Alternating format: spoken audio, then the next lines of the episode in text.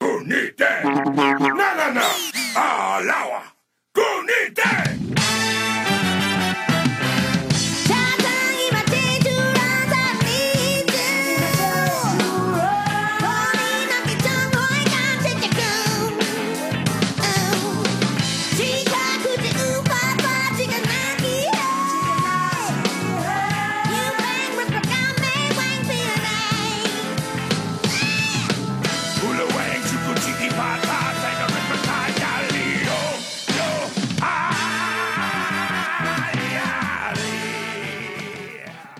Bonjour et bienvenue sur SciFantasy.fr pour ce septième épisode de Wikileaks, un petit peu euh, surprise, un petit peu week-end. On est en petit comité puisqu'avec moi j'ai République Bonsoir. et Straffer. Salut. Donc c'est vraiment un tout petit comité, c'est la, la, la team rédac euh, hebdomadaire, j'ai envie de dire. Euh, on- pourquoi on fait un Wikileaks? Bah, Tout simplement parce que en ces temps de super-héros, il y en a, il y en a plus, plus du tout de, de- pour Star Wars et République, il est pas bien à cause de ça. Euh, voilà, il en a marre qu'on en parle de Daredevil, de Captain America, de Batman, de Superman, Tout de baston sur un supermarché, d'apparition de Spider-Man à la fin d'un trailer, de marketing de Disney suis face à. Warner et tout ça. Et donc du coup, on va parler que de Disney, mais dans sa branche Star Wars, euh, notamment parce que bah voilà, Wikileaks c'est pas uniquement des épisodes sur les univers étendus ou avec des, des sujets bien précis, c'est aussi des petits retours sur l'actualité Star Wars dans l'année. Et Parce oui. que et, oui, Et et, oui, comme figurez-vous, voilà, c'est comme ça, c'est Wikileaks, c'est sympa. hein. C'est comme ça. On est là, on est là pour s'amuser, euh, bruit de, de Jedi et, et on est bien. Euh, justement, du coup, par rapport à l'actualité, on a quand même pas mal de choses à débriefer, puisque vous le savez, Star Wars 8 est en tournage en ce moment.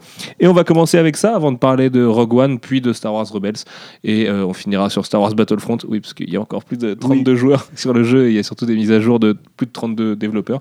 Euh, et les comics. Marvel, où il y a quelques séries qui arrivent. On reparlera de Charles Soule, de Podamron, des premiers comics, euh, de, de la postlogie, et puis aussi d'une série Han Solo, parce que du coup, ils sont dit que Ah, ce serait une bonne ouais, idée. Enfin bref, plein de sujets. Et on va commencer avec Star Wars 8 avec toi, République. Yes. Daisy Ridley a confirmé que le film se passait juste après The Force Awakens. Est-ce que c'est une nouvelle temporalité pour Star Wars? T'as vu comme c'est bien écrit sur le programme. Ouais, non, j'aime bien ta façon de t'enflammer à chaque fois dès, dès qu'il y a une petite info. Allez, une nouvelle temporalité, bim, on brise tout. Allez, on brise fait, tout, euh. Non mais je Je trouve. trouve pas les couilles. Moi, je pense que c'est plus important que prévu et je suis surpris que, alors que les théories euh, Ray Kenobi et, et, et- et consorts euh, continuent d'être populaires, que les gens s'interrogent pas sur le fait que euh, la temporalité de Star Wars, ou en tout cas la façon dont c'est mis dans la boîte, risque de changer puisque elle a confirmé que la scène que on voit dans l'annonce. Euh, de la, production, de la mise en production de Star Wars 8 et, euh, était bien l'ouverture en fait euh, du film donc euh, d'une manière ou d'une autre, ça va bousculer un peu les conventions euh, de Star Wars. Voilà, après qui sont très, très strictes, donc on rentre pas non plus dans un truc hyper original. Mais euh, ce que je veux dire par là, c'est que il y a sans doute euh, une structure qui va être nouvelle pour euh, la saga dans ce huitième épisode, puisque plutôt que d'avoir euh, une construction linéaire, on risque soit justement euh, d'avoir euh, ce qu'on n'a jamais eu avant, c'est-à-dire deux épisodes qui se suivent. euh, sans ellipse, etc. un peu le Casino Royal. C'est ça, Casino, ça serait le, ça serait le Quantum of Solace de Casino Royale, ce serait un peu dur quoi. Donc on s'en. Ouais, ouais. Et ça serait un peu dommage pour lui. Mais euh, et où euh, il peut avoir une ellipse, mais à ce moment-là, ça serait au sein du film, ce qui est aussi euh, nouveau euh, dans Star Wars. Même s'il y a toujours des, ellipses temporelles, mais là, ça serait, je pense, peut-être une, ellipse un peu, un peu plus marquée. On peut s'attendre, par exemple, à ce qu'effectivement, ça soit l'ouverture de Star Wars, soit sur la fameuse île de en, en Irlande, où ils ont été tournés euh, le repère euh, de, Luke, etc. Et, et euh, peut-être euh, voilà quelques minutes dans, dans, ce, dans ce style, et puis hop, passer ensuite six mois plus tard. dans tous les cas, c'est pas du tout la narration à laquelle Star Wars nous a habitués, donc je trouve ça plutôt intéressant que ça arrive sur Star Wars 8 parce que ça arrive à point nommé après les critiques des gens qui disaient que justement Star Wars ne s'était pas assez bousculé à la fois esthétiquement et puis en termes de narration aussi. Donc ça peut être intéressant. Et puis pour le, pour le détail, je trouve ça amusant que ce soit euh, Ryan Johnson dont le, dont le dernier film est Looper et donc sur le voyage dans le temps, que ce soit lui qui vienne euh, un peu euh, jouer les fauteurs de troubles de ce point de vue-là. Je sais pas ce que vous en pensez. Est-ce que c'est intéressant ou est-ce qu'on on se sent contre-fou comme disait Non, ça peut être intéressant effectivement si tu as une vraie ellipse temporelle marquée, par exemple un- une sorte de training montage et après avec après l'ellipse tu retrouves Ray super balèze, tu vois, super Jedi formé et ainsi de suite ou pas d'ailleurs puisqu'il peut y avoir un twist rien dans sa formation. Mais euh, non, je, après j'y vois pas une, importance euh, enfin j'y attache pas une importance euh, capitale. Enfin tu vois, c'est toi qui m'as appris que ce serait vraiment une nouvelle temporalité, je t'avoue que j'y pensais pas tant que ça. Le fait que ça reprenne là-dessus effectivement si c'est 5 minutes pour après passer dans, la vraie temporalité de Star Wars 8, bah pourquoi pas. Ce qui implique plus de choses, par contre, c'est au niveau du texte déroulant, où euh, tu peux pas faire un texte déroulant euh, qui se passe après ce que tu vas voir. Enfin, tu vois, ça, là, ça paraît très gênant et ça pourrait, mettre, ça pourrait au moins confondre un peu les, spectateurs, mais bon, au-delà de ça, franchement. Ouais, parce que. Bah, ouais, mais je trouve que c'est quand même intéressant parce que ça va forcément. Ah, forcément, il y a un moment ou un autre, il va avoir un petit jeu autour de ça et ça peut être, ça peut être euh, comment dire, euh, assez euh, idéal pour euh, booster un peu Star Wars et le, faire sortir un peu de sa, zone de confort. C'est c'est- c'est sur ce point de vue-là euh, euh, où j'attends essentiellement euh, l'ami euh, Ryan Johnson. Parce que c'était bien de comment dire se conforter dans une certaine nostalgie et sur des, des bases un peu un peu saines dans l'épisode précédent mais euh, je Après, pense moi, pareil. Je pense toujours que sur cette histoire de, de, de, de forme miroir des films, c'est lui qui va l'exploser, le miroir, et, et qui va nous proposer vraiment autre chose. Parce que, en plus, enfin, depuis le début, depuis l'annonce de Ryan Johnson, c'est un peu ce que lui laisse entendre. Donc, euh, on, après, on se souvient que J.J. Abrams avait dit que c'était le meilleur script. que, voilà, il voulait absolument le réaliser, ainsi de suite. Je pense que s'il y a peut-être du vrai, il y a sûrement un gros quelque chose sur la fin du film, notamment euh, pour un, statu quo particulièrement. euh, dingue, j'espère, au moins pour l'épisode 9, tant que ce sera Colin Trevorrow, donc il faut. Mais Il y aura sûrement une ellipse d'ailleurs à la fin du 8 euh, vers le 9. Oui, oui, bah là, là par contre, ouais, je les vois plus repasser là-dedans pour l'évolution des persos. Bref, passons à la suite, puisque Star Wars 8 se tourne euh, pour l'instant majoritairement en Europe, et de toute façon majoritairement en Europe tout court, puisqu'il il retournera ensuite après à Londres et dans les studios de Pinewood pour euh, affiner tout ce qui est euh, green screen et, et base de taille réelle pour les, pour les rebelles et ainsi de suite. Où est tourné Rogue One d'ailleurs? Enfin, où a été tourné Rogue One aussi à Pinewood? Oui oui en partie ouais. et du coup, la Star Wars c'est, euh, c'est à- est à Dubrovnik en ce moment, pour, en Croatie, pour tourner euh, une partie de son film. Et c'est un tournage sous haute surveillance. Et raconte-moi toutes ces folles histoires euh, République qui impliquent des, des, des tentes, des rues, un land speeder, la demeure de Benicio del Toro et une milice. Ouais, ouais, parce que alors en fait, euh, le programme, euh, j'avais écrit, un, je l'ai écrit un peu au fur et à mesure des, comment dire, Des des, news, des- news, ouais. Et euh, au départ, ils avaient annoncé vraiment que ils allaient engager euh, des, euh, alors ce n'est Des pas- Croates sur Non, mais voilà, justement, cette milice-là, euh, il y a, enfin, euh, du coup, il y a deux milices, c'est-à-dire des, des gardes de sécurité pour le tournage et aussi des, des drones de surveillance pour éviter justement qu'il y ait des gens qui photographient avec des drones. Au final, euh, le tournage n'a pas l'air d'être aussi, euh, sécurisé que ça, parce que si vous allez sur Making Star Wars ou que vous fouillez un peu sur Google Images, vous allez pouvoir trouver des images du tournage de, de Dubro- Dubrovnik, notamment euh, hier, il y a pas mal de choses qui sont tombées. Nouveau design de soldats, ça? Ouais, nouveau design de, de Sola, dont je reparlerai après. Mais après, euh, enfin, ce qui filtre le plus, mais euh, pour le coup, je pense que là, ils ont, ils ont un peu, ils ont peut-être un peu joué fine en disant, euh, bon, on va montrer ça au public, comme ça, ils ont leurs petits articles et tout, et on va même laisser ça ouvert aux passants. C'est donc une rue commerçante. alors, de Dubrovnik, c'est une, une ville un peu fortifiée, donc c'est intéressant. Il y a des pierres, euh, des vieilles pierres un peu partout et tout. Et du coup, il y a, ces euh, bâtiments qui sont, euh, qui ont des, enfin, cette rue passante où les commerces ont des sortes d'arches en guise de vitrine. Du coup, ils ont reconstruit par au-dessus ça, un peu dans la traditionnelle, tu sais, les, les- les grands quadrillages en bois et puis un peu euh, le truc maquillage euh, carton-page, euh, carton-pâte de décor. Ils ont euh, voilà recréé en fait des sortes de, je dirais pas des, ouais, c'est un peu des sas en pierre, donc ça un peu et ça épouse la forme de l'arche, mais euh, il y a euh, bah, euh, les fameux tableaux de bord à la Star Wars avec 4000 boutons, des gros trucs rouges, euh, ronds, euh, des carrés jaunes, enfin. Et, et, assez- et cette rue, elle est accessible au public en ce moment. et alors, en ce moment, elle est accessible au Donc public. ça doit être dingue, les gens vivent dans un décor de Star Wars. hein. Ouais, ouais, et en tout cas sur cette rue, euh, c'est assez, assez marrant. Donc euh, je pense qu'en fait, ils, vu qu'ils pouvaient pas construire euh, tout en privatisant la rue, euh, c'est pour ça qu'elle est encore ouverte et puis elle sera euh, privatisée le, temps de tourner euh, la scène ou les scènes concernées. C'est à ce moment-là où tu serais content d'habiter à cet endroit-là. Ah, c'est clair. J'imagine. Euh, et donc en fait, ces fameuses tentes étaient effectivement un moyen au départ pour camoufler euh, ces, ces différents euh, échafaudages sur les, sur les commerces. Et euh, il y a pas mal de rumeurs qui circulent autour du fait que la planète que, qui sera entre guillemets incarnée par, par justement Dubrovnik en Croatie, c'est la planète du personnage de Benicio del Toro. Et c'est là qu'il va évoluer. Euh, là où c'est hyper intéressant, c'est que. Alors, on a vu plusieurs choses. On a vu un land speeder qui, est- qui ressemble à celui de Luke euh, dans Un Nouvel Espoir, mais quasiment euh, vraiment la même chose, à part un cockpit légèrement différent, mais c'est vraiment le même truc avec les trois réacteurs à l'arrière. Sachant que le véhicule de Rey était lui-même inspiré Ah, du speeder qui était retourné en fait, côté, dans l'autre ouais. sens. Donc euh, du coup, tu as, encore une récurrence euh, des, des designs un peu classiques euh, de, Star Wars. Et euh, là, ce qui vient de tomber, c'est une fameuse euh, milice. Donc c'est des designs de soldats qui sont, euh, enfin c'est ouais, c'est pas vraiment des soldats, je dirais, c'est plus des policiers ou une, sorte de milice qui sont visiblement inspirés. euh, des travaux de, de Macquarie, euh, donc euh, soit euh, des euh, officiers impériaux euh, qu'il avait imaginé. Ils avaient d'ailleurs un, un sorte de casque de kabuto, de samouraï et tout, c'était assez, assez classe. Ils n'étaient pas du tout partis là-dedans.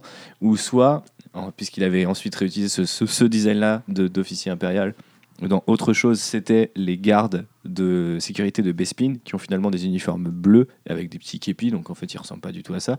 Donc du coup c'est marrant de se dire que si c'est vraiment le miroir, bah cette planète c'est bien le nouveau Bespin et euh, ces Gugus là c'est bien les nouveaux, euh, enfin pas les nouveaux Lobots mais les nouveaux gardes euh, de Lando euh, et du coup Benicio del Toro est sans doute un personnage Lando-like si vous me permettez l'expression. C'était juste marrant, enfin je pense pas qu'on on restera dans le même niveau de, tu vois, de, référence dans Star Wars 8 et que tout ça va un peu se briser. Mais en tout cas, esthétiquement, c'est assez intéressant de se dire qu'ils vont quand même continuer à épouser des designs avortés de, de Macquarie. Et euh, franchement, si vous. Enfin, je, considère que c'est pas hyper spoilant d'aller voir un peu les, les, les costumes des, des Gugus. Donc Ouais, c'est plutôt marrant joli. ouais. à assez audacieux. hein. C'est un design vraiment Star Wars, euh, presque, Presque à l'ancienne. presque désuet. Quoi. Ouais, ouais, Ouais, ça ont- fait presque les soldats, enfin les, les rebelles de, de l'épisode 4. du Ouais, c'est ça, les euh, casques blancs en plastique, euh, ça fait vraiment euh, ouais, délire cycliste euh, Star Wars. bah, ça pourrait être des costumes de Rogue One que ce serait pas choquant finalement. Quoi. Ouais, ouais, ouais, si, ouais. Euh, des recherches au Mexique et en Irlande, des grottes pour une nouvelle planète. Star Wars va continuer son tour du monde et avec ses acteurs. Alors du coup, euh, au Mex- alors c'est encore, encore une fois, ça a été un peu euh, écrit au fur et à mesure des news. Ils avaient dit qu'ils allaient tourner au Mexique. Aujourd'hui, on sait que ce qu'ils cherchent au Mexique, ce sont des grottes ou euh, des, des, grottes. Pour faire des- un gros rancor ou un truc comme Bah, ça. je sais pas Oui. si c'est tant ça. À mon avis, une grotte ou des, tu sais, des galeries, chercher tout ce genre de trucs et tout, des trucs souterrains. Moi, j'imaginais bien euh, la- le repère de Snoke, tu vois. Surtout dans le délire euh, de, euh, des concept art qu'on avait eu sur The Force Awakens, où il était bien, tu sais, dans, dans une grotte avec de, de la lave qui coulait et tout. Genre, s'ils veulent vraiment épouser le délire euh, de ce qu'ils avaient en tête au départ pour l'Empereur euh, dans la première trilogie, et encore une fois, c'est ce qu'ils ont. Ils, ils tentent de faire avec la nouvelle trilogie, c'est de récupérer des concepts qui n'ont pas été faits. Bah, ça peut carrément être ça. Après, on sait que même au sein de la, enfin, même en cours de production, ça change énormément. Quand vous regardez The Art of the Force Awakens, les mecs étaient partis dans des délires et tout. euh, genre le château de Baskanata au départ, être le château de Kylo Ren, puis voilà, enfin tout, tout ça s'est mélangé. Mais en tout cas, ils recherchent des grottes donc pour tourner plusieurs scènes. Voilà, la différence, c'est que là, le script est fini et que euh, ils y vont quand même. Enfin, même si on imagine évidemment qu'il y a ouais, des changements en cours de tournage. toujours des changements un petit peu selon Pour ce le qu'ils coup, ils sont quand même euh, dans les dernières recherches euh, Ouais, ouais. Bah, donc, de production. Il y a des Parce que le recherches. film, même s'il a été repoussé, sort quand même dans pas si longtemps que ça non plus. Il sort dans un an et demi. Quoi. Ouais, exactement. Et euh, après, je pense que s'il a été repoussé, c'est peut-être aussi parce que justement, il voulait prendre. Enfin, il y a des questions de réécriture a priori, mais peut-être aussi, tu vois, de se dire bon, vas-y, on pousse un peu plus le délire, on va vraiment chercher des décors naturels et tout. Et donc, dans la même ligne, le même ordre d'idées.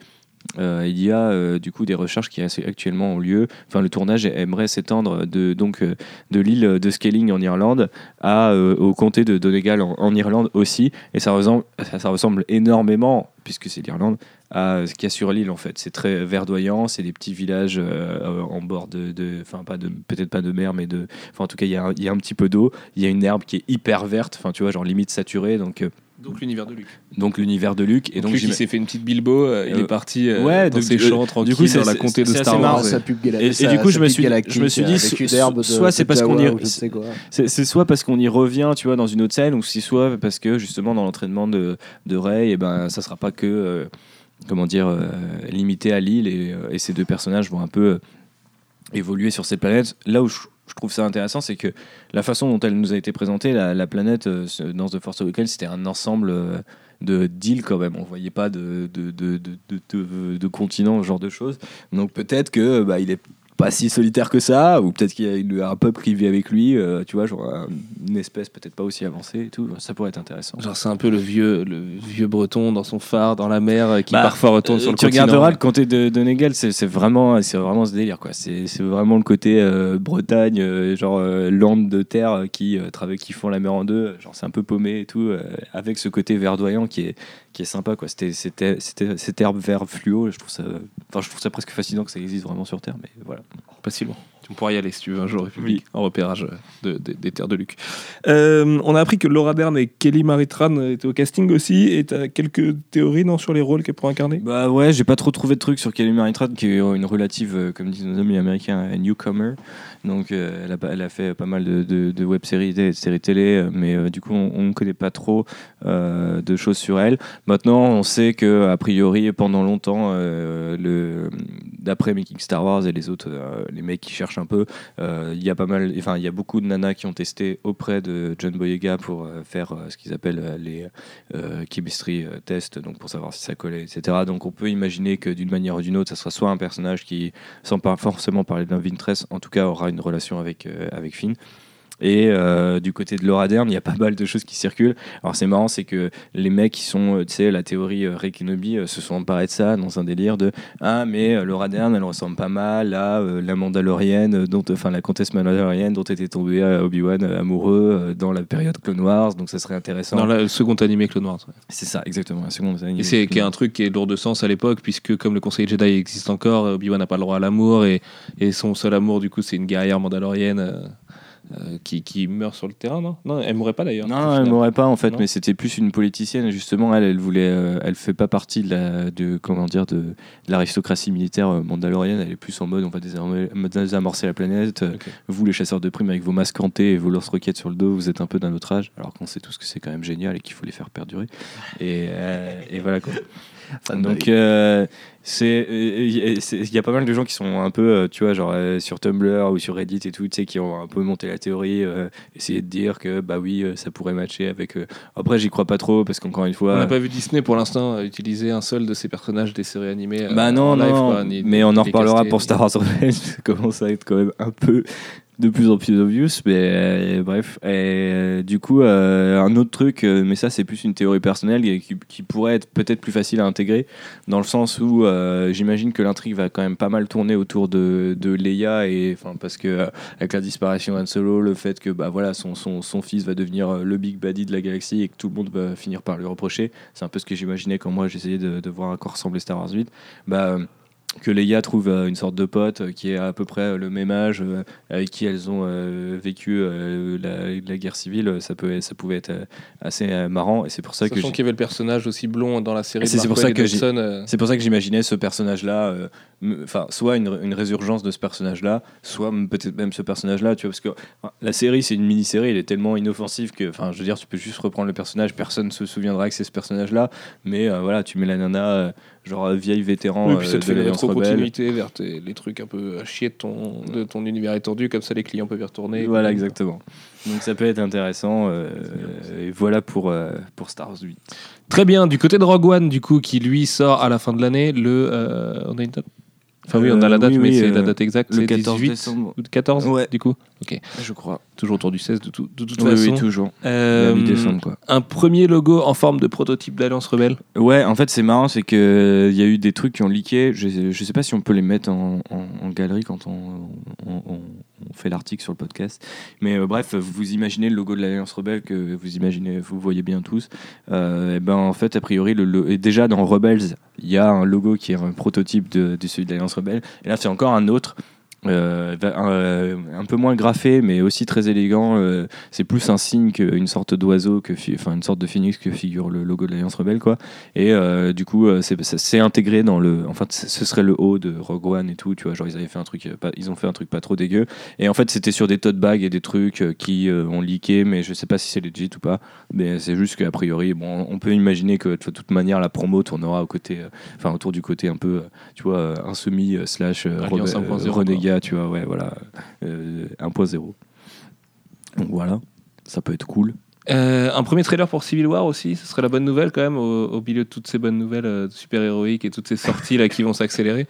Ouais, donc euh, autour du autour du alors il sort le 6 mai aux États-Unis. Ouais. Et du coup le 6 mai euh, deux jours avant c'est le 4. Sachant qu'à chaque fois qu'on a eu des rumeurs pour des trailers Star Wars liés à des films Marvel Studios, en fait ils sont bien sortis en même temps, mais genre deux jours plus tôt Ouais. et sur le net quoi. Donc, et là euh, deux jours plus tôt sur le net, ça fait un ça fait un May the Force euh, sur Rogue One. Ouais, c'est euh, mode là, tranquille. forcément. Je sais pas si c'est signé parce qu'il y a toujours plein énormément de choses qui circulent autour du Maze of Force parce qu'ils ont persuadé que les mecs Ah, vont lâcher un, Un, truc un, énorme. Maze of Force où tu dévoiles ton trailer de Rogue One et où les gens le découvrent au ciné deux jours plus tard en allant voir Civil War, si je pense que Ouais, c'est pas mal. fait, quoi. ouais. Sachant que le film sortira du coup dans 7 mois, 8 mois euh, à peine au moment du Maze of Force. Donc, euh, ouais, euh, Sachant que ça serait sans doute un teaser, tu vois, un peu dans la lignée du, du premier. euh, J'imagine bien un truc qui fait moins d'une minute, euh, tu vois, le premier de Force Awakens, peut-être pas parce qu'il était sorti vraiment avant, donc là on, est, on peut peut-être montrer plus aussi le, d'images. le- le côté préservation, de la surprise, tu vois, de l'image Yes. et tout, alors que là, on sera plus en terrain conquis. Ce sera même peut-être plus essayer de recréer d'emblée. Moi, j'imagine un trailer plus euh, centré sur le fait que, regardez bien, c'est pas la même époque. c'est la et trilogie, ouais, c'est la trilogie originale. et- Après, j'imagine que le gros trailer tombera à la Star Wars Celebration parce que c'est logique et ça sera, tu vois, deux, deux, enfin trois mois après. Donc du coup, tu as une Et puis histoire il y de eu la sortie en plus, euh, la sortie physique. Tu auras euh, eu la sortie euh, des DVD. euh, tout de- le monde de l'aura bien en tête. Donc euh, voilà. Pourquoi pas C'est parti. C'est parti. Let's go.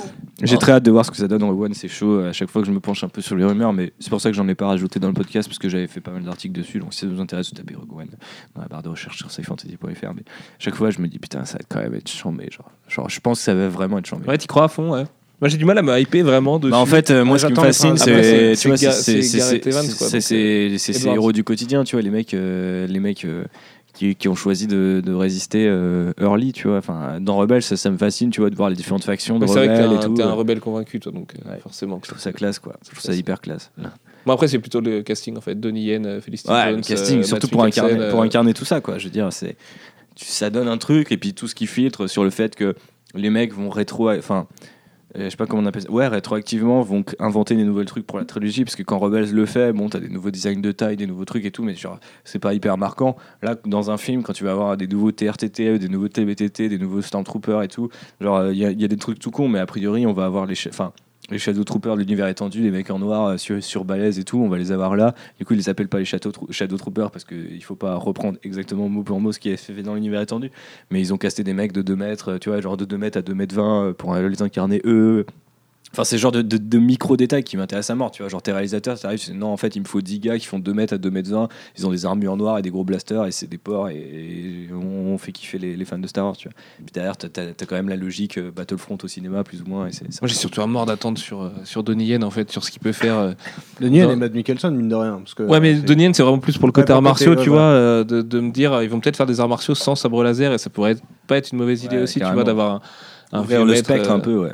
Un vieux maître euh, juste trop balèze. Enfin, tu sais, Star Wars, c'est quand même de la fantaisie dans l'espace, donc euh, ce serait pas non plus déconnant d'avoir un mec qui se bat super bien avec un beau euh, de l'espace, ou tu vois, ce serait. Ouais. Si, si, j'attends, je suis chaud quand même un peu dessus. Quoi. Ouais, ouais. Le truc, c'est que ça va venir tout seul au final. Il y a tellement de grosses ça, sorties de avant, trucs qui en arrivent, 2016 là, que Rogue One va arriver. Ça va être la petite surprise de Bah, Noël. ça va être et- comme l'année dernière, ça il y, y aura un gros vide, c'est l'été, quoi, parce que tout le monde déserte, euh, tout le monde déserte les sorties euh, estivales, quoi. Il y a, rien qui tombe. Ah, si, il y a une dépendance c'est- des deux. Ouais, c'est ça. Il y aura bien Ghostbusters et Transformers. Star Trek, quoi, tu vois. L'année prochaine, il y aura un Transformers. Enfin, à partir de l'année Ah. prochaine, il y aura un Transformers. ouais. Cette année, c'est l'année où ils se sont calmés un peu. Parce qu'on rappelle, Transformers est parti pour un épisode par an, euh, minimum. Euh, André Wallin, concept artiste, travaille sur Rogue One et deux autres films Star Wars. Quelle est son histoire, André? Bah, il travaillait sur The Force Awakens déjà. C'est- Vous avez déjà vu les, les designs qu'il a fait C'est lui qui a fait le, notamment le truc qui est en page de garde, je crois, de, de, de Art of the Force Awakens, tu sais, avec le faucon euh, qui est euh, dans son, sur son parking et tout. Yes. Donc voilà, je, voulais- je voulais juste préciser parce que j'ai l'impression que c'était un des mecs qui était un peu. Enfin, qui a réussi à transmettre un, pas mal sa vision dans le film et du coup il bosse pas mal sur Rogue One et vu qu'il va faire les deux, pro- enfin, deux autres films Star Wars donc j'imagine qu'il bosse sur 8 et sans doute le prochain Et au niveau justement de l'inspiration et tout ça, tu t'attends, euh, parce que tu en, as parlé tout à l'heure brièvement, mais euh, pas peur d'être choqué par trop de nouveaux concepts aussi, tu vois? Dans le côté un peu euh, rétro-futuriste, euh, chelou de, de- pour Rogue One ou pour les autres pour Rogue One. Les autres, les autres c'est différent. Enfin, il y a la justification de l'état de la République qui fait que Star Wars The Force Awakens est ce qu'il est, tu vois. Et du coup, assez proche, tout en étant modernisé, habilement, tu vois, par rapport à la première trilogie. Ouais. Là, comme tu retournes avant l'épisode 4, l'épisode 4 est quand même ce qu'il est, quoi. Tu vois, il a, Mm. il, il a une vraie, il est vraiment marqué au niveau de l'image et des décors et de, de, de, fin, de sa production, en fait, tout bêtement, parce qu'il a été Moi, produit j'imagine vraiment que ça va mais- super esthétique, tu vois. Genre vraiment, euh, je pense que le Bake, euh, c'est pas, enfin, c'est pas non plus un mec dans le délire de Snyder, mais je pense qu'il était. Gareth Edwards, il est très porté sur l'image. que- Je pense qu'il va vraiment. Mais même, tu vois, la- le seul truc qu'on a sur Rogue One, déjà, on a un seul truc, c'est quand même assez dingue. Genre, on a un truc de Rogue One. C'est juste l'image avec l'équipe de, de Felicity Jones. Déjà hyper travaillé, tu vois, genre tous les costumes, les effets qu'il y a sur les persos, euh, sur la photo et tout. J'imagine vraiment un truc Surtout avec des producteurs qui ont fait des, des séries comme euh, Ben of Brothers ou The Pacific, c'est des séries qui sont en termes de photographie et tout, qui sont hyper marquées. C'est du bleu-gris euh, militaire, enfin tu sais, de films de guerre, euh, en veux-tu, en voilà. Du coup, j'imagine que au sein du film, ça s'intégrera bien, tu auras vraiment l'impression que tu es dans un délire. Puis tu vois, le fait que avec un peu de chance, il n'y a pas de Jedi, il y a pas, tu vois, il raccroche peut-être pas trop au reste. C'est- plus ça qui me fait flipper, tu vois. Parce que ça, peut être un, tout. Après, C'est comment vrai que ça va donner le ton. C'est le premier Tu vois, quand tu vas avoir- de Star Wars. Donc, Il y euh, a toutes les rumeurs autour de, de- de la présence de Vador. Tu vois, à partir du moment où tu mets en scène Vador et que tu as un mec qui est hyper esthétique, alors que la première fois que le mettait en scène George Lucas, le mec Avec un Vador limite, euh, de ce documentaire. qu'il est dans l'épisode 4 d'ailleurs, c'est ce qu'ils avaient précisé. Ouais, tu vois, c'est ouais, super. Parce que Vador euh, dans l'épisode 4 est quand même un peu plus plastique que dans l'épisode Et en 5, plus, le pire, c'est qu'ils auraient choisi Vador parce que euh, parce qu'ils pouvaient pas mettre Tarkin et qu'ils voulaient pas un autre acteur ou qu'ils voulaient pas faire un CGI Tarkin, tu vois. Et du coup, euh, je me dis putain, c'est quand même assez ballsy. Après, je pense que il est dans Rebels aussi pour ça, tu vois, pour voir est-ce que les gens arrivent à accepter que Vador et tu vois, par exemple, Non, puis dans l'univers étendu, il y avait enfin, tous les trucs hyper intéressants sur Vador qui étaient faits sur euh, le moment où il arrive au pouvoir et puis il monte dans la hiérarchie en fait de l'empereur tout en étant son second, mais parce qu'au début il n'a pas forcément totalement sa confiance et ainsi de suite. Avec un Vador qui a quand même des relents d'Anakin, tu vois, de, de, de quand il quand il perpé- enfin quand il massacre des peuples entiers. Ouais. Quand, euh, quand il est super euh, hardcore avec ses propres ouailles et tout. Et euh, ça peut être intéressant dans le film, même par glimpse dans les spin-offs, tu vois, de, de, de montrer que Vador, il n'est pas, ouais. il est pas complètement euh, euh, le big bad evil qu'il est avant d'annoncer à Luke euh, qu'il est son père. Quoi. Et Et- qu'il y a peut-être des doutes, ouais, qu'ils arrivent à faire transparaître ça, ce serait mortel. Bah après, ouais. par exemple, enfin, moi je me dis juste qu'il est qu'à un moment euh, il laisse vivre un des membres du crew, Ouais. si jamais il en a un, tu vois, genre. euh, Bah, il Bah, paraît qu'il a une scène dans le film et que c'est genre ouf et qu'ils l'ont fait à la Rebels ou euh, même dans un show hyper enfantin et où tu peux dire c'est Vador, c'est réjouissant. Quand il arrive, tu sais, déjà en fait, ils, ils te le mettent sur partout, mais en fait, il est jamais là, tu vois. Genre, c'est une espèce de menace et quand il arrive, dans Rebels, je peux pas m'empêcher de se dire putain, c'est hyper facile parce que tu sais, c'est- un truc de gamin, t'as la musique qui démarre et tout. Mais genre, tu regardes le truc et tu fais ouais, ok, ça va chier. Enfin, c'est-à-dire que oui, euh, les personnages sont vraiment en danger, quoi. Et du coup, une apparition de Vador dans, dans- dans cette euh, veine-là, ça peut être intéressant. Mais effectivement, je pense que votre solution de tu vois, plutôt axé sur un truc un peu plus subtil, ça peut être intéressant aussi. Parce que en plus, c'est ce qu'essaye de faire Gillen dans son, dans son bouquin, mais enfin dans son comic, mais je trouve que ça marche en pas se du lâchant un peu trop. Quoi. Ouais, ouais. Bah ouais, c'est- c'est-à-dire que Gillen qui dit à la Roca, euh, Ah, refait les plans euh, de la prélogie euh, euh, entre deux cases, tu vois, en mode il a des doutes, il repense à, pas, pas, à Padmé, c'est dégueulasse, tu vois. Genre, enfin, je trouve c'est. Enfin, non, c'est intéressant, mais c'est juste le traitement de et niveau zéro, quoi. Ou alors ça peut être un délire où il découvre. on, on- on- on sait ou pas si à ce moment-là, Luke, il la connaît déjà? Non, il la connaît pas. De qui Euh, la L'hypothétique euh, mère de, de. Ah ouais, mais là on rentre dans des niveaux de théorie de théorie, quoi. Ouais, là, c'est une théorie de théorie de ouf. Auquel cas, si jamais Dark Vador découvre la relation entre les deux, si Non, mais on la on- il la connaîtra pas parce qu'à à cette époque-là, euh, Luke, non, à ce il est pas sorti de, il de Ta- est, il est pas sorti de Tatooine. Dans notre théorie, confirmé euh, ou pas, que- du coup Bah non, mais Ah non, pas si du tout. tu- Non, non, c'est notre Ouais. idée que Felicity Jones Ouais, pourrait mais être la femme après, de Luke et la euh, mère après, ce qui est confirmé, Non, non, mais le que- fait que- qu'ils qu'ils se soient pas rencontrés avant ou. euh, Bah, Ah non, mais ça, enfin après, c'est- moins de la faire venir, elle, sur ta- notre truc. tu vois, à, à moins de, Ouais, à moins d'écrire de. Mais Luke est super jeune à l'époque, donc il faudrait qu'elle elle était sur Tatooine et qu'il Ouais, ait une relation dont ait- on soit pas au courant, alors qu'il est complètement. ouais, euh, ça fait gros. Enfin, ouais, euh, très, Luke, il est écrit comme un puceau dans l'épisode 4. Je veux pas être méchant pour les puceaux, mais enfin, tu vois vraiment le mec, euh, il y a l'appel de l'aventure et tout. euh, Tu vois, Ouais. il kiffe les droïdes et un peu les meufs aussi. Donc, euh, Il y aurait eu un délire intéressant à faire, genre pas elle parce qu'il sait que c'est euh, la go de, sa- de son fils. euh, Ça aurait pu être cool. Ouais, au Ah, niveau mais c'est même pas ouais. qu'il a un fils. Mais ça peut, ça peut être intéressant qu'il la laisse vivre. Euh, tu sais, enfin, le mec, euh, il est quand même connecté à. Ouais, s'il ressent un à- truc à ou Un délire, quoi voilà, il peut ressentir genre, quelque euh, chose dans- au, au sein de, de la nana. Et justement, pas obligé de le que dire. ce soit l'indice par rapport à une révélation plus tard qui dit bah ouais, en fait. Tu sais, T'es même pas obligé de le dire, c'est le, c'est le truc génial de The Force Awakens, c'est avec le fameux euh, Kylo Ren qui se tape sur sa blessure pour faire ressortir le côté obscur. Ça se trouve, c'est pas du tout ça, mais genre, euh, tout- les, les fans l'interprètent comme ça, et, tu, te- et au moment où tu te le dis, tu te dis, ah ouais, putain, génial, ils ont pensé à ça, et ils ne l'ont pas mis dans tous les spots promo en mode, ouais, à un moment, vous allez voir, on a fait un truc, tu vois, genre. Ouais, On n'a pas eu, ils ont eu plein de bonnes idées. Même, hein, même sur Mascanata, euh, enfin tu vois, Ouais, sur l'histoire pures des idées, yeux et tout, il y, a- y énormément de, de, de foreshadowing ou au moins de, de pistes lancées ça et là, et, et ça, ça pourrait être intéressant. Pour pas le confirmer tout de suite, peut-être que le personnage aura d'autres films derrière et tout. J'imagine pas Disney se débarrasser de Felicity Jones tout de suite et, et, et d'un coup euh, composer de tels acteurs tout de suite. Donc euh, voilà, bref, ça va être cool. On le rappelle encore une fois, le film constitue euh, l'équipe qui a été volée les plans de étoiles noires Exact. qui sont récupérés du coup dans l'épisode 4 et ainsi de suite. Donc le fameux texte déroulant de l'épisode 4, ce qui est encore une fois très très bandant. Euh, passons à Star Wars Rebels du coup, dont qu'on invoque beaucoup depuis tout à l'heure après ce fabuleux trailer euh, de mi-saison qui nous renvoyait pas mal de de Darth Revan, Darth Malak et toute les- la bonne période de l'ancienne République. Euh, des rien. thèmes toujours plus adultes, ça, ça se vérifie du coup dans, dans les épisodes qui Moi, je sont trouve- diffusés en ce moment? Moi, je trouve que ça se vérifie euh, vraiment. euh, En, en ce moment, je ne sais pas, j'ai pas vraiment euh, me suis penché sur qui a épi- écrit les épisodes euh, en ce moment et qui les écrivait précédemment. Je trouvais que dans la saison 1, on avait ça un peu par, euh, par, par, euh, par touche. On avait un peu ces, ces espèces d'éclairs de génie. Mais là, on a eu, euh, des on a eu je crois, 4 ou 5 semaines d'épisodes qui sont globalement irreprochables. Il y en a un qui était chelou depuis la reprise, je crois. Mais euh, les autres, étaient souvent euh, géniaux et plutôt, euh, plutôt bien travaillés, en Et fait. donc on rentre dans cette partie beaucoup plus dark où Ahsoka, Vador. Pas euh, nécessairement parce que en fait, euh, tu vois là par exemple, ils nous ont, ils nous avaient, ils avaient carrément fait monter la sauce. Je crois qu'il reste 4 ou 5 épisodes avant la fin de la saison. Et donc pour l'instant, j'ai rien vu de ce qu'il y a dans le trailer. Tu vois. Donc, Là, ça commence, seul- ça ça, seulement. Tu vois. Ça, ça commence seulement. Alors qu'à côté, ils t'ont fait quand même Donc du feeling. final qui Ouais. En apothéose. être assez dantesque. Et à côté, ils t'ont fait du feeling, mais du feeling de qualité. C'est-à-dire que C'est pas il- s'il y a une saison 3 pour l'instant? Si on sait qu'il y a une saison 3. Ok. Mais euh, Ils vont pas se permettre le, le final un peu ballsy auprès des- d'un public plus enfantin. Et... Ouais, je sais pas, on verra. verra. Bah, sinon, après, ce sera dans la saison 3. Mais je pense qu'il y a des personnages qui vont peut-être pas passer le cap de cette saison, vu comment c'est expliqué, ou qui auront un tout autre statut dans la saison. Et je- je- je- j'y viens, Oui, mais. et là, du coup, tu peux, avoir, tu peux te permettre une fois déjà Ouais. un peu qui un questionne un peu, l'audience. Tu vois, qui, ouais, qui ramène je les le gens sur une saison 3.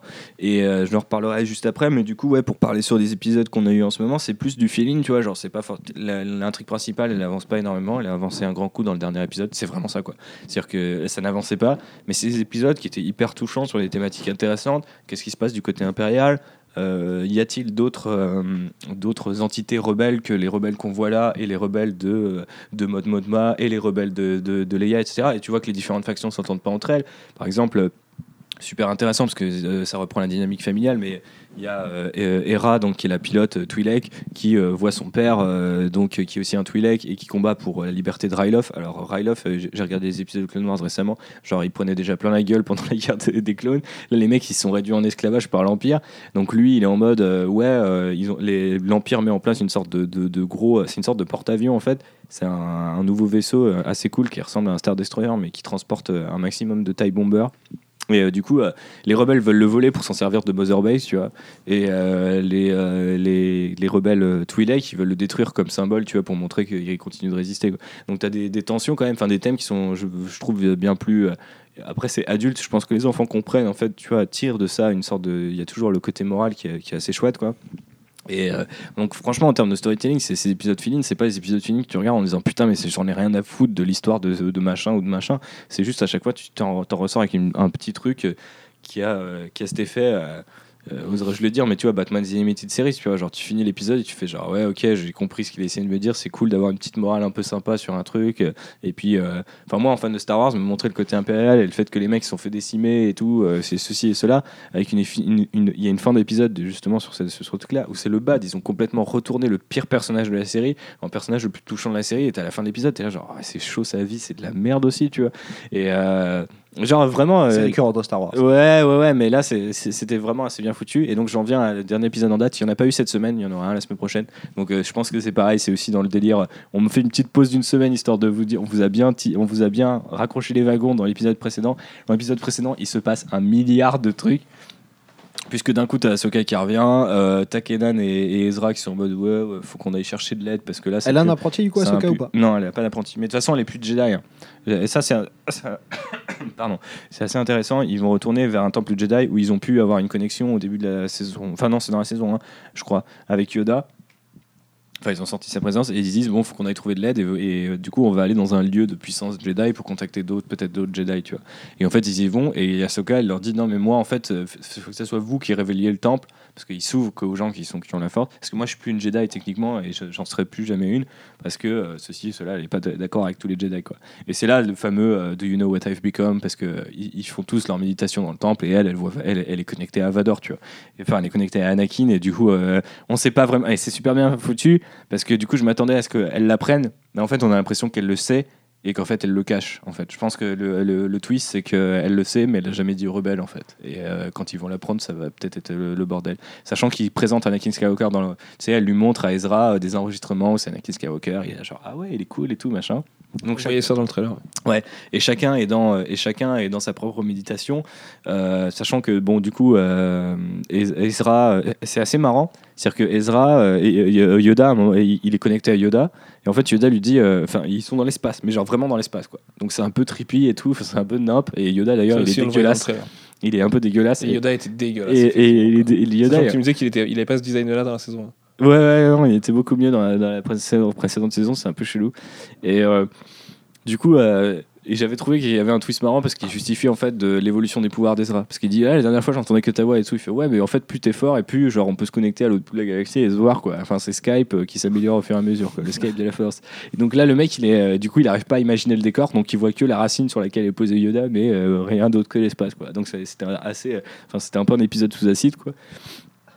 Et ce qui est le plus intéressant, c'est donc euh, Kenan qui en fait euh, est euh, à rappeler à- d'un coup à l'i- à l'idée euh, de l'univers étendu avec euh, les gardes de, les temples euh, les gardes des temples Jedi euh, donc les mecs avec les sabres laser. Enfin, en fait qui maîtrisent tous les sabres laser. Dans leur espèce de dojo ils ont tous les sabres laser possibles et imaginables. D'ailleurs à un moment il y a Kenan qui chope un sabre laser rouge et tout et j'étais là genre calmez-vous calmez-vous sur la symbolique restez restez bien cool. Enfin il a le rouge il a le rouge puis le bleu puis le rouge et le bleu et euh, du coup, en fait, euh, t'as les gardes qui lui parlent. Bon, c'est une alu, hein, euh, en fait, hein, c'est la force qui lui parle en direct et qui lui dit euh, Ouais, il faut que t'arrêtes ton apprenti right now parce que, genre, il, il- il attire le côté obscur beaucoup, beaucoup trop, quoi. Et donc. plutôt que d'avoir une rhéto- enfin la, la métaphore de la rhétorique, c'est donc le combat au sabre laser entre ces mecs-là et Kenan. Et en fait, Kenan finit par accepter que il fait au mieux. Et alors qu'au départ il défend, tu vois, et il dit bah ouais désolé j'ai peut-être échoué. Et au moment où ils échouent, bah les mecs arrêtent de le combattre. Donc on sait pas vraiment si euh, la force fait en sorte que Kenan, euh, enfin que de laisser Kenan faire, en- tu vas sauver ton apprenti, ou euh, de toute façon ton apprenti il est beyond toute rédemption et voilà tu l'as accepté et, et, et c'est terminé quoi. Et Sachant donc, que la suite, ce, que disaient les trailers, c'est que ça va se passer donc dans l'outre-terre, Ouais, où ils alors- vont aller ensemble, et, et où du Ezra coup, va euh, effectivement pas mal goûter quand même au côté obscur. alors du coup ouais, il y, a- il y a quand même dans un énormément de volant hyper intéressant de Revan et Malak, euh, Exactement. recréé une première fois, parce qu'on sait que Disney louche beaucoup là-dessus. Il joue tellement là-dessus, là-dessus pardon, que euh, Yoda, là-dessus. la- la- Yoda finit par dire euh, vous devez trouver euh, Ma- Malachor. Tu vois. C'est la deuxième euh, euh, euh, comment dire, apparition de la planète Malachor, euh, là où euh, Revan a un peu foutu le, le bordel. Un peu, ouais. Ouais, un peu beaucoup. Au calme. Euh, et, du coup, euh, c'est la deuxième apparition après l'encyclopédie euh, de Star Wars qui, sans doute, travaillait déjà beaucoup avec le Noir saison 2, puisqu'ils expliquaient que le design du sabre de Kylo Ren vient de Malachor, sachant qu'on verra le- le sabre version vert, enfin version Jedi, dans le- on a vu dans le trailer et on le verra dans la saison. Oui, mais c'est pour les gens qui disaient Ah, abusé, il y, a un- il y a un sabre en forme de triangle, Ouais. avec une garde façon Kylo Ren, mais en vert dans le trailer. Ça vient du même endroit, donc euh, déjà, il y a quand même une volonté de leur part de le justifier. Certes, il y a un move marketing euh, évident derrière ça, mais bon, ils raccrochent quand même le wagon à Malachor, Il- qui il du faut- coup est lié à Revan et à la grande bataille, et Ouais. à des trucs assez passionnants euh, pour tout ce qui est rapport à la force et au côté obscur. Quoi. Donc effectivement, je pense que là, il y, a- y des trucs, il y a des trucs assez sympas qui vont se qui passer. chope un sabre alors qu'il est lui-même normalement destiné au côté obscur, c'est d'autant plus intéressant. Ouais, ouais. Et du coup, euh, bon, euh, je pense que. Alors, je, je crois que l'épisode de, de la semaine prochaine, il s'appelle quelque chose droïde, donc j'ai l'impression que ça va être un épisode comme il faisait souvent avec R2D2, genre limite muet et tout, donc ça sera encore pas un épisode en mode euh, Ah, Mais de ça sera cool. Généralement, ils étaient cool. Ouais, c'est vrai que souvent ils étaient cool. Mais là, si tu veux, le cliff du l'épisode précédent, c'est Vador qui débarque dans le temple et qui a compris que en fait les mecs étaient en train de appeler les autres Jedi. Et il se dit Oh ouais, regroupez-vous, je vais venir vous niquer. Et puis euh, on n'en parlera plus, l'empereur sera content quoi. Et du coup, les mecs font Attends, les Jedi ils ont des temples et ils sont en train de réunir des forces. Et, il, a le fameux. euh, ça sera leur, euh, leur undoing et, du coup il va, les, il, va, il va les traquer et les tuer. Et sachant que du coup j'imagine pas mal s'il y a une saison 3, la saison se terminer sur le fait que Kenan va- enfin, pardon, Ezra va rencontrer euh, Dark Maul et je pense que Ezra va devenir le, le padawan de Dark Maul, tu vois, au moins en au moins pour un temps quoi. Parce que tu vois ça ça serait le cliff idéal, c'est-à-dire qu'il n'y a pas de personnage qui meurt techniquement, comment tu relances l'intérêt des gens Bon, bah, Ezra, il est vraiment du côté obscur, il a changé de maître, tu vois. Tu me donnes tellement envie de regarder Star Wars Rebels du coup. Et euh, ouais, mais c'est beaucoup de, c'est aussi beaucoup, tu vois, de, de comment dire, de, de, de recherche dans euh, ce que tu as envie de- d'y mettre aussi, parce que ça reste très enfantin. Et du coup, il y a des gens qui s'arrêtent un peu à ce côté-là. Bon, en fait, au final, quand tu te laisses porter, tu te dis, attends, ça se trouve, ils, sont en train de me raconter un, un vrai truc. Mais je pense que le mieux, c'est que je finisse la saison et que je te dise si ça vaut le coup d'y aller ou pas. Tu vois. Effectivement. On fera comme ça. Euh, passons sur Star Wars Battlefront, du coup, la dernière incarnation vidéoludique de Star Wars. On attend toujours, hein, évidemment, ce nouveau euh, Rogue Squadron, euh, peut-être en VR, on sait pas, mais euh, ce truc super bordant, en plus des jeux actuellement en développement à la troisième personne par l'équipe de Dead Space. Star Wars Battlefront, qui donc n'est pas complètement mort. Je rappelle quand même une stat, le jeu, enfin une stat, j'ai plus la- le nombre de joueurs exact en tête, mais c'est catastrophique en fait la présence sur les serveurs du jeu. Sur PC, en tout cas, c'est sur PC, c'est catastrophique. C'est un, 6 000, un moins peu de 6 000 moins joueurs, je crois. Ouais, par sur jour, PC, ouais. ouais. Ouais, qui se connectent. Euh, ça l'est moins sur euh, console, mais quand même, euh, bref, euh, le jeu paye vraiment son Bonne côté. Euh, euh, ouais, c'est ça, c'est c'est un Titanfall et qu'on sort, hein, parce que c'est toute la- tout le chemin qu'ont adopté plein de FPS, uniquement multi, mais pas non plus compétitif, et euh, du coup, bah, qui meurt en fait après quelques semaines, euh, tout, tout- aussi bandant soit-il, parce que. Encore une fois, il faut rappeler à quel point Star Wars Battlefront c'est beau et fidèle à l'univers quand même. Et là, ils ont envie de justement coller un peu à ça là, en ce moment avec tous les DLC et compagnie. Bah, du coup, il y a pas mal, avant de passer sur Outer Rim, ils ont quand même montré euh, qu'ils allaient euh, continuer à alimenter le jeu euh, de manière euh, gratuite. Alors, c'est un truc qu'ils avaient annoncé au lancement, mais j'ai l'impression que c'est aussi un truc qui fait, euh, comme dans le cas de Battlefield Hardline, qui avait tout, tout de suite été déserté, quasiment tout de suite été déserté par les joueurs PC, qui continuent de cartonner sur console, mais sur les joueurs PC, enfin, Enfin, euh, calmons-nous quand même. Ah, ils ont fait genre l'année dernière, ils ont fait d'énormes ventes sur. Enfin, après, je sais pas si le jeu. Oui, le les jeu ventes, continue mais de- de- voilà, de- le problème, c'est les, les gens qui se connectent au serveur. Quoi. Mais a priori, euh, t'as aucun mal à trouver une partie euh, sur ta PS4. Par contre, sur PC, c'est chaud. euh, Il y a qui- qui- 100 fois plus de joueurs sur Battlefield 4, tu vois. Et qui est sorti il y a 3-4 ans. Trois ans maintenant, Ouais. et c'était la sortie des consoles. Donc, euh, Et du coup, euh, donc du coup euh, les- les- sur Hardline, ils avaient fini. Enfin, Hardline, euh, c'est débile. Hein, euh, T'as euh, 15 armes gratuites, 5 maps gratuites enfin, pour ramener les joueurs. Quoi. Donc là, bah, ça, S'il vous plaît. ça maman, commence à être un peu le cas sur, euh, sur, euh, sur euh, Battlefront. Alors, il- je pense qu'il y a beaucoup de retard rattrapé par rapport à la date de sortie, du style euh, mettre les costumes euh, de Leia euh, pour Retour du Jedi, enfin pour Endor, et le costume d'Han Solo et de Luke pour Hot. T'es là, foutage de gueule, les gars, vous auriez pu quand même le faire dès le début. Enfin, c'est un peu nimp, tu vois. Genre, Luke qui était en tenue Retour du Jedi dans Hot, c'était quand même sup- supra débile. ouais, je trouve ça rigolo. Enfin, c'était rigolo, mais maintenant, c'est quand même vachement plus stylé d'avoir le, le, le, le- le perso, tu vois, comme, Enfin, film, sur quoi. Hot, il est en sale état normalement, Luc. Quoi. Ouais, mais il a sa petite chapka et tout, c'est stylé. Son sabre bleu, déjà, c'est stylé de pouvoir du coup. Ouais, le jouer sabre bleu, le du coup, c'est cool. Et euh, donc, il y a, il y a ça. Et il y a deux nouvelles maps. Alors, il y a Twilight of Off. Et c'est pas terrible. En fait, je la trouve euh, hyper chiante. C'est euh, mine pleine glacée et tout un réseau de galeries. Donc, en fait, vous pouvez jouer en haut et en bas simultanément. Et du coup, c'est vite, très vite le bordel. euh, si votre équipe est pas trop organisée, mais un peu comme euh, dans toutes les maps de Battlefront, en fait. Sachant qu'elle passe aussi en, petite map, parce que pour les grandes maps, elle est très très grande, enfin pour les grands modes de jeu, elle est aussi en petite map. Et c'est aussi le cas de Survivors euh, of Endor, qui est beaucoup plus intéressante, parce que c'est à la fin, après la bataille d'Endor en gros. Donc c'est un peu Endor euh, dévasté par euh, des morceaux de vaisseaux, la forêt en feu. il y a des trucs un peu sympas du style, on commence au départ. On commence au départ dans une. euh, non, je vais pas y arriver, je suis en train de perdre la voix. On commence au départ dans une forêt, et puis après tu vas dans des, dans des espèces de, de grottes euh, où il y a des, des Ewoks qui ont installé des pièges, euh, des, des cascades. et public. tout. C'est assez génial. C'est marrant ce dé- décrescendo de ta voix. c'est- La, la force te rappelle la République. Et Euh, du coup, Outer Rim, euh, pour terminer euh, sur, sur ce qu'il y a Oui, le, dessus, fa- le fameux DLC. Parce que avec, finalement, euh, j'ai commencé par le- qui n'est que sur Tatooine. c'est ça. Donc euh, de, euh, de euh, la bordure extérieure. Donc il y aura, euh, bordure extérieure, il y aura, il y aura donc, euh, oui, c'est le même délire. Mais euh, du coup, il y a, il y a quatre, il y aura quatre, quatre nouvelles maps. Donc je vais y arriver. Donc en gros, c'est enfin les alentours du palais de Jabba, genre autour du palais de Jabba en mode pour les grands modes, et le palais de Jabba lui-même pour les petits modes. Et ensuite, c'est, Est-ce qu'il y aura ces gardes qui ont des gueules d'orques? j'aimerais bien qu'ils soient dedans, tu sais, qu'ils t'attaquent en mode random et tout. Toujours été. les Gamoréens. Ouais, c'est ça. Et, J'ai euh, toujours kiffé ce, ces personnages qui sont trop marrants, quoi. Et euh, trop grand, là. c'est ça.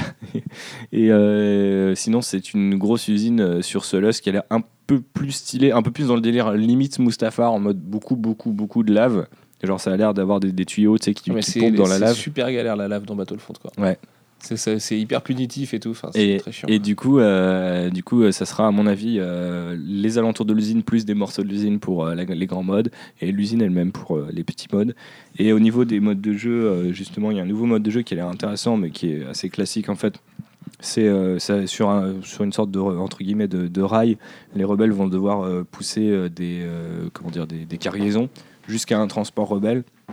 Et en fait, les, les, les, bah, en fait, c'est le mode de d'Overwatch où tu pousses euh, l'objectif avec Ah, yes, euh, ok. tu vois et c'est ça jusqu'à un trans où tu dois emmener les cargaisons en fait jusqu'à un transport et les impériaux eux doivent défendre et euh, au niveau des héros pour terminer du coup c'est Grido et Nien Noob donc je suis Trop bien. Grido et Niendoob, quoi. Le- les, les, les c'est un bon cadeau pour les mecs qui ont encore la détermination de jouer à Battlefront aujourd'hui, tu vois. C'est Bah, en fait, on en y donne des vrais bons persos. avec les euh, nouveaux avec les, je pense qu'il n'y a pas énormément de monde mais les, fait nou- des killstreaks de bataille avec Niendoob, tu dois être tellement content, quoi. Avec les nouvelles, euh, les nouvelles maps et puis euh, il y aura deux nouveaux blasters aussi. Et euh, du coup avec les nouvelles maps gratuites déjà ça a quand même relancé vachement l'intérêt. Ils ont aussi modifié pas mal de trucs. Le jeu avait quand même vach- enfin il y avait des combos qui étaient imbuvables qui ont disparu ou qui ont été un peu équilibrés. Donc c'est quand même beaucoup plus cool d'y jouer quand t'es dans un délire comme moi genre entre midi et deux à la rédac en mode un peu apéro genre je, je fais ma dose de ça fait plaisir quoi. Donc là me prendrai peut-être le premier DLC pour voir ce que ça vaut et puis euh, tester Niendoob. D'ailleurs, ce sera le premier héros sniper du jeu parce qu'en fait, il aura un sniper. Donc ça peut être intéressant. Ça va ramener un peu de nouveaux trucs de gameplay quoi. Et puis, puis voilà quoi. Très bien. Euh, et du côté des comics, pour finir ce Wikileaks numéro 7, qu'est-ce qu'on a? On a Charles Soule qui devient un peu plus officiellement le lead writer Star Wars. T'as eu la chance de parler de Star Wars avec lui à Angoulême tu peux- j'espère On, on en a déjà parlé en podcast, non De tout ce que vous êtes dit sur Star Wars ou- Euh, je suis pas sûr, non, je crois pas, non. C'est le moment. J'espère que euh, la vidéo sortira bientôt, euh, comme ça on pourra mettre un gros focus sur Podameron quand ça sortira. Enfin, surfer sur la vague Podameron, qui va être. Surfé sur Oscar Isaac C'est ça, exactement, j'adore. Et euh, du coup, euh, Dont c'était l'anniversaire, euh, là, tout récemment. ouais, cette, D'ailleurs. cette Il a- semaine, il a quel âge, Oscar Isaac 37 ans. 37. Et euh, du coup, c'était assez marrant. euh, Enfin, quand je dis surfer sur la vague, c'est vraiment parce que Marvel euh, met en place une launch party, euh, euh, un milliard de couver- euh, couvertures alternatives. Il y aura un backup dans le numéro euh, qui a l'air d'être un Calvin et Hobbes avec euh, euh, Podameron et BB-8. euh, donc, ça, enfin, il y a quand même l'air d'avoir des trucs un peu, un peu sympas autour de, de l'event. Enfin, ils ont l'air d'y croire beaucoup. On a vu aussi quelques planches de films Noto qui sont très.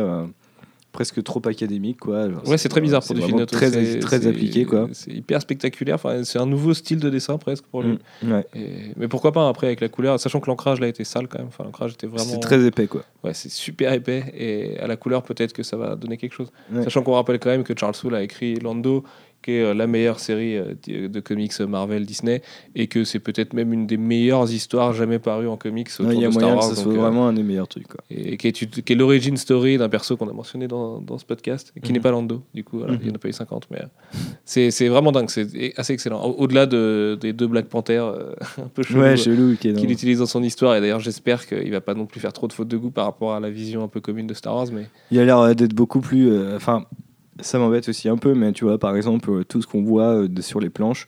euh, bah, c'est des profils d'Oscar Isaac que tu as déjà vu dans The Force Awakens, des Ouais. visuels. Ça a l'air de quand même travailler beaucoup à la photo pour éviter de, tu vois, le, éviter le côté Dark Horse où les personnages ressemblaient à rien, tu vois. au bout d'un moment, Tuan Solo, il, il était, j'ai rien contre les Chinois, mais il finissait par être asiatique et c'était, c'était assez terrible, quoi. Mais euh, du coup, ça, ça a ce côté presque hyper académique où tu as l'impression que plan par plan, le mec il copie du, du, du Abrams, quoi. Mais on verra. Je- De toute façon, la première série 6 euh, de la postlogie, encore une fois, Ouais, qui là voilà. nous raconte comment euh, euh, Podamron va finir sur Jakku, a priori. C'est ça. Donc, euh, Ce sera la fin son de- du X-Wing numéro. ouais. pre- premier, euh, tra- enfin, première œuvre entre 6 et 7, du coup, C'est ça. techniquement. Ah non, il y a peut-être eu des romans? Il y a des romans Il y entre a 6 des et romans, 7. Mais il y a Oui, des oui, romans sur mais euh, c'est la première qui est vraiment euh, plus 7 que 6, tu vois. Genre, c'est vraiment euh, early. euh, Enfin, c'est avant The Force Awakens, mais qui est peut-être quelques jours avant, tu vois, on sait pas. Ok. Euh, et puis pour finir, du coup, une, la série Han Solo qui a été annoncée. Est-ce que ça veut dire que le spin-off Han Solo est définitivement abandonné du côté de Disney ou pas? On sait pas. C'est peut-être pour que- l'introduire tranquillement, voir un- Ou voilà, ou pour hein. l'introduire et, et- et- et voir comment ça marche. Mais euh, qu'est-ce que t'en penses du coup de cette histoire? Bah, c'est euh, une mini-série en 5 numéros. Et euh, en fait, euh, c'est une euh, écrit par euh, Mar- Marjorie Lou.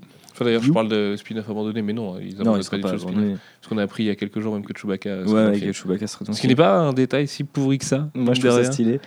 Est-ce qu'on aurait pu imaginer que c'est la rencontre avec Chewbacca ou l'avant Chewbacca ou- Ce sera ou peut-être la Chewbacca rencontre avec Obama, Chewbacca. ça- Moi, je pense que ce sera la rencontre avec Chewbacca. Je pense que c'est le meilleur truc que tu peux faire. C'est stylé. Genre, tout le monde va. Enfin, tout le monde peut s'y identifier. euh, C'est un peu cool par rapport à la mythologie et c'est pas très risqué non plus par, pour, pour ce que tu racontes. Tu vois. Mais euh, bref, du coup, Mar- ici, euh, Marjorie Liu qui a fait du, du X-Men, je crois, et euh, un truc qui s'appelle Monstress, je crois, ou un truc comme ça. C'est ça, tout à fait. Qui est chez Image en moment. Et Moi, je suis pas fan du tout de Marjorie Liu. hein. Ouais, j'ai jamais, lu ce qu'elle a- bah, lu ce qu'elle a fait. Moi, j'ai lu beaucoup de ces trucs, X23, euh, X-Men et tout. Et, et X23 longtemps d'ailleurs. Euh, Deacon aussi, il me semble, j'avais écrit avant Le Fils de Wolverine. Et Mon Stress aussi. Mon Stress, ça marche pas mal, mais moi, j'aime pas du tout. C'est vraiment un feeling très bizarre. J'en- avais parlé dans un podcast il y a un moment. Mais... Ok. Bah, moi, Je suis pas, pas hyper en ça confiance. sera ma première. Euh, euh, du coup, ça sera ma, ma première, ça sera ma première lecture autour de ça. Et elle va nous raconter. Donc, c'est une mini-série en cinq parties. Donc, c'est déjà, on peut déjà imaginer que c'est, c'est quand même assez structuré au moins. Euh, une sorte de.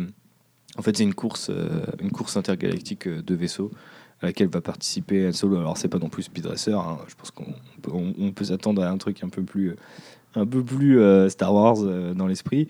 Mais en fait, c'est cette, course-là qui va servir à Dan Solo de, couverture pour, pour faire une énième mission pour l'Alliance Rebelle à l'époque, vu qu'on est entre le 4 et le 5, où il n'est pas tout à fait normalement avec l'Alliance Rebelle. Enfin, ça, c'est le vieux canon. Le nouveau canon nous montre quand même direct, euh, premier épisode de Jason Aaron, euh, Han Solo, il fait des missions pour l'Alliance Rebelle, no problème. Quoi.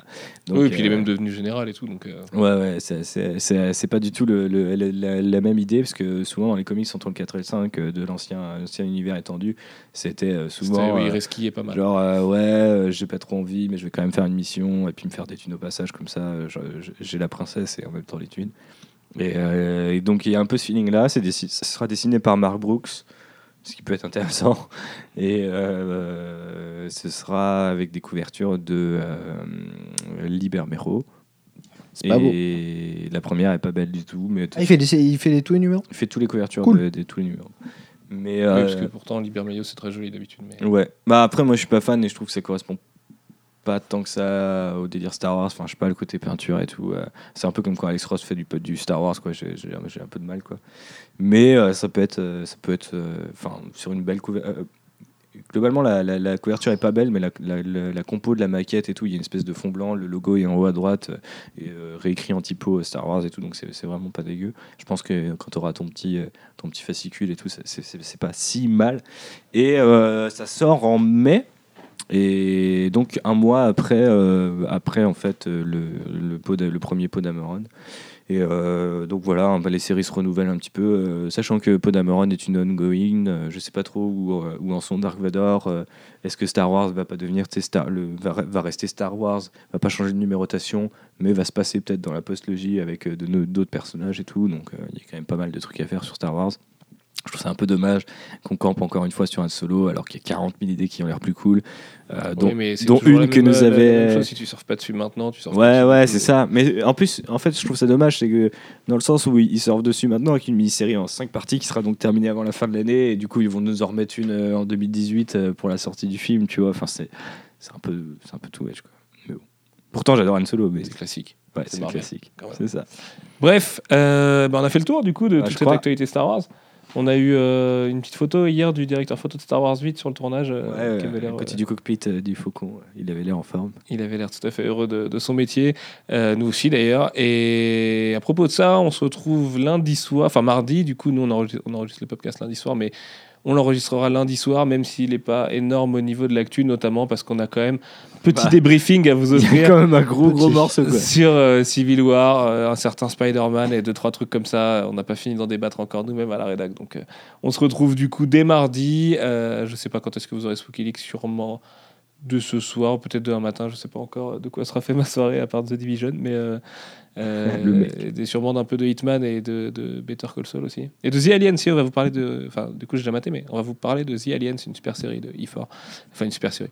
C'est pas Et exceptionnel encore, mais c'est prometteur. Donc, euh, Et par ailleurs, la semaine prochaine sur Comics Blog, il y aura beaucoup de, de diables cornus. Oui, oh, putain, oui, putain, je dis même pas ça, mais euh, je, je voulais même pas annoncer dans le dernier podcast non plus, je crois. Non, Euh, on fait une mini semaine spéciale d'Ardeville, du coup. euh, oui, si, si, si, je vous en ai parlé déjà, exact. Euh, on a les interviews de, de John Berntal, de Charlie Cox, de Elodie Young qui arrivent. On a euh, la critique des épisodes, pas mal de trucs sur les comics, notamment sur toutes les rencontres entre Dédé et le Punisher. Euh, Enfin bref, on va vraiment accompagner le truc. Et puis Oh, euh, vendredi, on vous enregistre un énorme marathon, comme on a fait l'année dernière. Euh, C'était très long. C'est très très Sortez On la fait un boisson peu énergisante. C'est 10h, 10 heures du matin, 4 heures du matin, je crois, non-stop. Donc, euh, puisqu'on fait évidemment une pause d'une demi-heure, trois quarts d'heure entre chaque épisode pour vous enregistrer nos impressions à chaud. euh, sachant que, comme l'année dernière, on a déjà vu les 7 premiers, donc vous aurez les premiers qui seront un peu à froid, et avec pas mal d'analyses du symbolisme et tout. Il y a déjà énormément de choses à dire, notamment sur le réel, direction artistique, euh, scène précise. Enfin voilà, il y a- il y, a- il y a déjà beaucoup, beaucoup de choses à, à débattre. Et nous, ça fait un moment qu'on les débat, donc on va être. Putain, la semaine prochaine. on va être comme l'année dernière un peu à l'aise avec les premiers épisodes. Et puis après euh, on à partir du 8 on découvrira comme vous euh, euh, en direct. Donc ce que vous pouvez faire c'est l'écouter euh, et prendre le podcast et écouter après chaque épisode euh, si vous avez envie. Ou sinon tout écouter à la suite. Enfin voilà je, je- je sais qu'il avait vachement bien marché ce marathon l'année dernière. Donc si ça vous plaît tant mieux. Et dites-nous d'ailleurs si vous le regardez en direct ou pas. Et, et- et- et Diego Costa est toujours le même groupe rien ne change dans l'univers. Bref on se retrouve la semaine prochaine fait plein de gros bisous. Et vive Star. Wars. N'oubliez pas que hein, euh, Star Wars est toujours là quand même. Parce qu'on en parle très très peu en ce moment mais Ouais, avec la sortie du DVD euh, La en avril, euh, je pense que ça va aller. comptez sur République en tout cas. Que la force soit avec vous.